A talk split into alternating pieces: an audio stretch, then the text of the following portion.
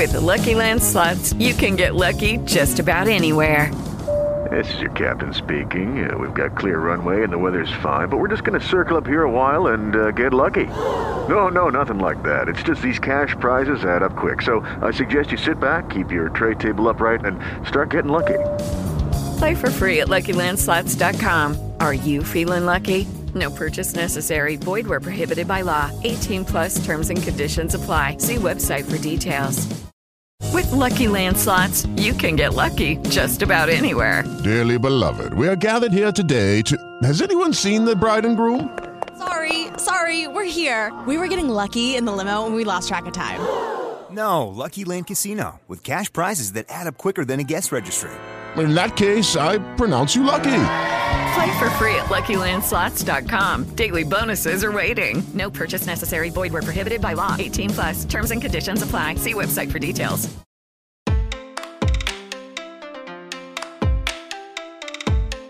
Hoje, cerca de 900 mil indígenas vivem em todo o Brasil, segundo o IBGE. Esse número já foi muito maior, com estimativas que variam entre 3 e 5 milhões de indígenas que viviam aqui antes da colonização europeia começar. Isso significa que os povos indígenas são os povos nativos do nosso país e foram discriminados, explorados e tiveram que lutar pela sua sobrevivência e pelo reconhecimento dos seus direitos. Na verdade, não faz muito tempo que esses tais direitos fundamentais foram conquistados. O Serviço de Proteção ao Índio foi instituído somente no século XX, após o fim da escravidão. Esse órgão foi responsável pelas chamadas políticas indigenistas e hoje foi substituído pela FUNAI, a Fundação Nacional do Índio. Hoje, os direitos indígenas são protegidos pela Constituição Federal de 1988 e o Estatuto do Índio, que permitiram uma série de conquistas. Essas legislações prevêem o direito dos indígenas de preservar a sua própria cultura, língua, crenças e tradições, o reconhecimento do pertencimento das terras indígenas como direitos originários e a garantia da capacidade de organizações indígenas em processar judicialmente o Estado na defesa dos seus direitos. Mas será que esses avanços realmente fazem parte da realidade dos povos indígenas no Brasil? Para tentar entender sobre isso, neste episódio do Orcuidade, vamos conversar com o Tucumã Pataxó, diretor de comunicação do Povo Pataxó e influenciador digital. Este é um episódio do projeto Equidade, uma parceria entre o Instituto Matos Filho e o Politize, onde explicamos de forma simples e descomplicada tudo o que você precisa saber sobre os direitos humanos. Vamos nessa?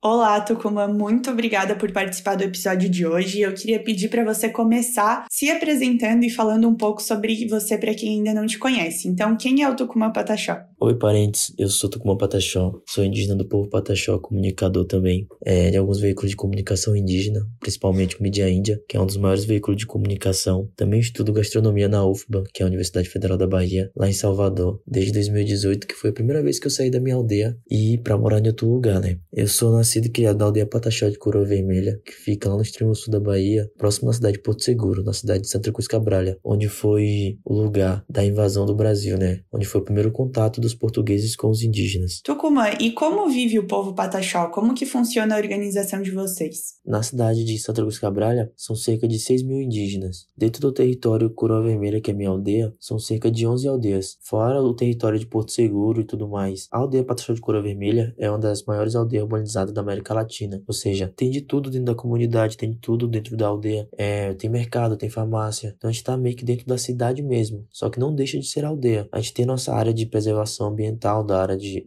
da reserva Pataxó, que é da reserva da Jaqueira, né? Que é onde a gente faz a nossa apresentação, tem a parte de preservação, tem a parte de conhecimento da cultura também, fora as outras reservas que também temos, que é um dos meios de vivência, assim, que faz gerar lucro para dentro das comunidades, que é, é o turismo. A nossa comunidade hoje em dia, ela vive praticamente 99% do turismo. É tanto que nessa pandemia, no começo da pandemia 2020, as comunidades sofreram bastante com isso, né? Porque não tinha renda, tá tudo fechado do artesão ao lojista, toda a renda que eles tinham era do artesanato, era da venda, era do turismo e fechou tudo. Foi quando a gente fez alguns projetos para poder estar tá ajudando as comunidades nas cestas básicas e tudo mais, onde conseguimos ajudar mais de 500 famílias é, dentro de, de algumas comunidades de Porto Seguro, Cabralha e fora de Porto Seguro também. Então foi muito gratificante estar tá fazendo isso. A minha comunidade hoje em dia, ela sobrevive tanto da pesca do, da venda da pesca, da venda do artesanato e do turismo principalmente. E o povo pataxó ele tem aldeias em Cabralha, Porto Seguro, Minas Gerais e no Rio de Janeiro. Como comentamos na introdução do episódio, hoje existem uma série de direitos indígenas que teoricamente buscam proteger e garantir os direitos fundamentais dos povos indígenas aqui no Brasil, né? Você sente que esses direitos fazem parte da sua realidade do povo pataxó, ou seja, eles são implementados como deveriam? A gente tem uma série, né? Não só o meu povo pataxó, mas vários outros povos também. Ah, no caso, quando vem uma lei, quando vem um projeto de lei para defesa e proteção dos povos indígenas, não é só para um povo específico, são para todos. Então a gente tem essas leis que a grande maioria das vezes, ou praticamente todas as vezes, na verdade, não está sendo cumprida, não está sendo nem ouvida. Ou seja, a gente está aqui em Brasília, eu estou em Brasília agora, nesse momento, e a gente passou por um processo agora de quase 20 dias, ou mais de 20 dias praticamente, para poder poder fazer com que nossas leis sejam ouvidas, que era um projeto de lei da PL 490 que foi aprovada e outros projetos também que estavam para ser vota votado no dia 30 agora e estava tendo a votação, mas foi suspensa também. Ou seja, a gente tem que vir presencialmente para lutar por um direito mesmo na pandemia, né? Porque eu fico a gente acha sem lógica isso, né? É uma lei, é para proteger a gente e não tá fazendo isso, ou seja, a gente não se sente assistido por essa lei, por essas leis na verdade, né, que deveria ser da proteção à FUNAI atualmente. A gente foi na FUNAI para poder ter um diálogo com o delegado da FUNAI e fomos recebidos com spray de pimenta, bomba e também durante esse processo foi recebido também com bala de borracha, ou seja, a gente precisa estar tá vindo atrás do nosso direito, que é algo que era pra gente nem precisar sair da nossa terra. Os nossos mais velhos sofreram, morreram para hoje a gente ter o direito que temos, lutando pelo nosso direito e que hoje não são escutados. As pessoas parecem que esquecem que quando os portugueses invadiram aqui, que nem se chamava Brasil, muitos dos povos conheciam esse território que vocês pisam hoje como Pindorama, já tinha indígena aqui. E hoje em dia não somos nem cerca de 2% da população do Brasil. Ou seja, quantos já se perderam, quantos povos já foram dizimados. A gente é resistência mais de 500 anos de luta. Nas nossas pesquisas, vimos que há indícios históricos de que os pataxós existem desde o século XVIII ou até antes disso. O que você diria que mais mudou na realidade dos seus antecedentes até hoje? Você acha que a proteção dada pelo Estado aumentou ou diminuiu? Não só o povo pataxó, mas como vários outros povos também. A gente tem que estar tá evoluindo junto com o tempo. É uma necessidade da gente poder estar tá, até mesmo correndo atrás dos nossos direitos, aprendendo mais como é lidar com esse mundo de hoje, né? Então a gente sofreu essa mudança durante esse tempo para a gente poder estar tá se adaptando ao mundo atual. Então é necessário pra gente. Mudou sim algumas coisas, mas é uma mudança que é necessária. Não é uma mudança ruim, porque a gente tem que estar tá aprendendo sobre esse mundo a todo momento, né? A gente não pode estar tá parado como as pessoas pensam que o indígena tem que estar tá parado no tempo. Tem que ter, tem que ser aquele indígena de 1500, aquele indígena que precisa estar tá caçando, precisa estar tá pescando, precisa estar pelado 24 horas, não pode ter nada para ser indígena, mas não, não é bem assim. A gente é, pode estar,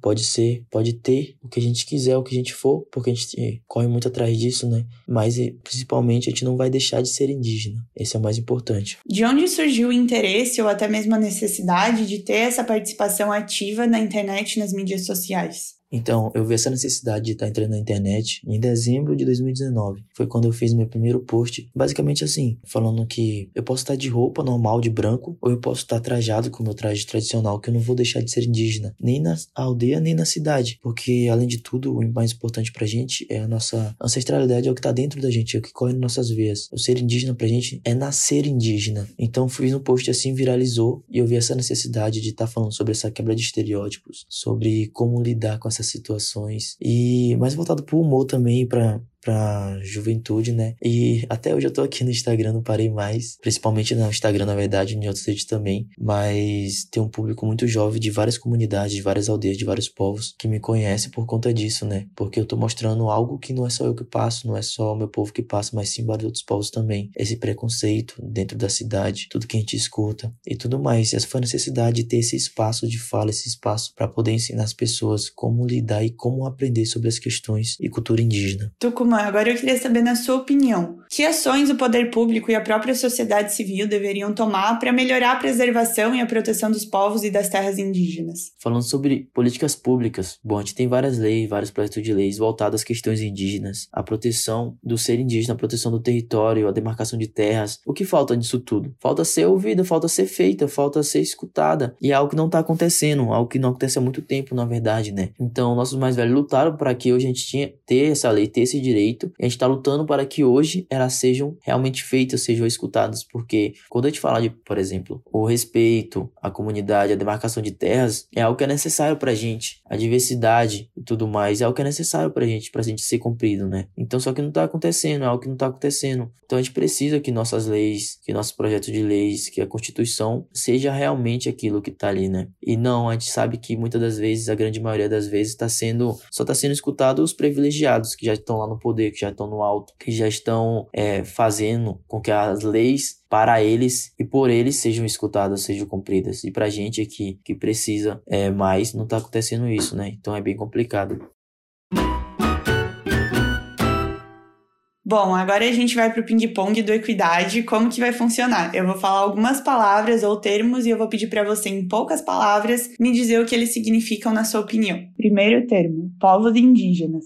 Povos indígenas, para mim, é uma diversidade cultural. É uma diversidade cultural, uma diversidade de aprendizado, uma diversidade linguística. É uma beleza sem palavras, uma beleza sem igual, gente. algo que você deveria conhecer mais. Falar sobre povos indígenas é falar sobre os verdadeiros donos dessa terra que vocês conhecem hoje como Brasil. Segundo termo, direitos indígenas. Falar sobre direitos indígenas é falar sobre nossos costumes, línguas, tradição e terras também. Então, a gente tem direito a tudo isso, a gente faz tudo isso e pedimos só que sejam respeitados, na verdade. Por exemplo, falar sobre demarcação de terras, é falar sobre o ambiente que a gente precisa para que nossos filhos ou netos utilizem daquele espaço para cultura, para tradição e preservação, principalmente da nossa cultura e tradição, é, línguas e costumes. Então, a gente precisa que aquilo que já é nosso por direito, as nossas terras, sejam demarcadas para que tenhamos um espaço para cuidar e que nossos filhos e netos também tenham esse espaço para cuidar. E isso vai se passando, assim como nossas tradições estão se passando dos nossos anciões, dos nossos mais velhos, para os mais novos, né? Tucumã, muito obrigada pela participação no episódio de hoje. Tenho certeza que todo mundo que está ouvindo a gente nesse momento achou a conversa tão enriquecedora quanto eu achei. E eu queria de novo agradecer muito e perguntar se você quer deixar alguma mensagem final para quem está nos ouvindo agora. Valeu, parentes. Então, quero agradecer por tudo, por essa oportunidade de estar aqui conversando e falando com vocês, tentando passar um pouco do meu conhecimento. Eu ainda sou jovem, tenho 22 anos e tenho muito para aprender ainda, não só com o meu povo, mas sim com vários outros povos que estou tendo esse contato e podendo dialogar e aprender ainda mais para poder trazer isso para vocês, viu? Então é isso, me acompanhe nas redes sociais, se possível, tá lá, arroba e vem aprender um pouco mais sobre a cultura e tradição indígena, assim como você pode estar acompanhando outras redes também, o Mídia Índia, a PIB, para você conhecer mais sobre a nossa cultura. É isso, viu? Valeu!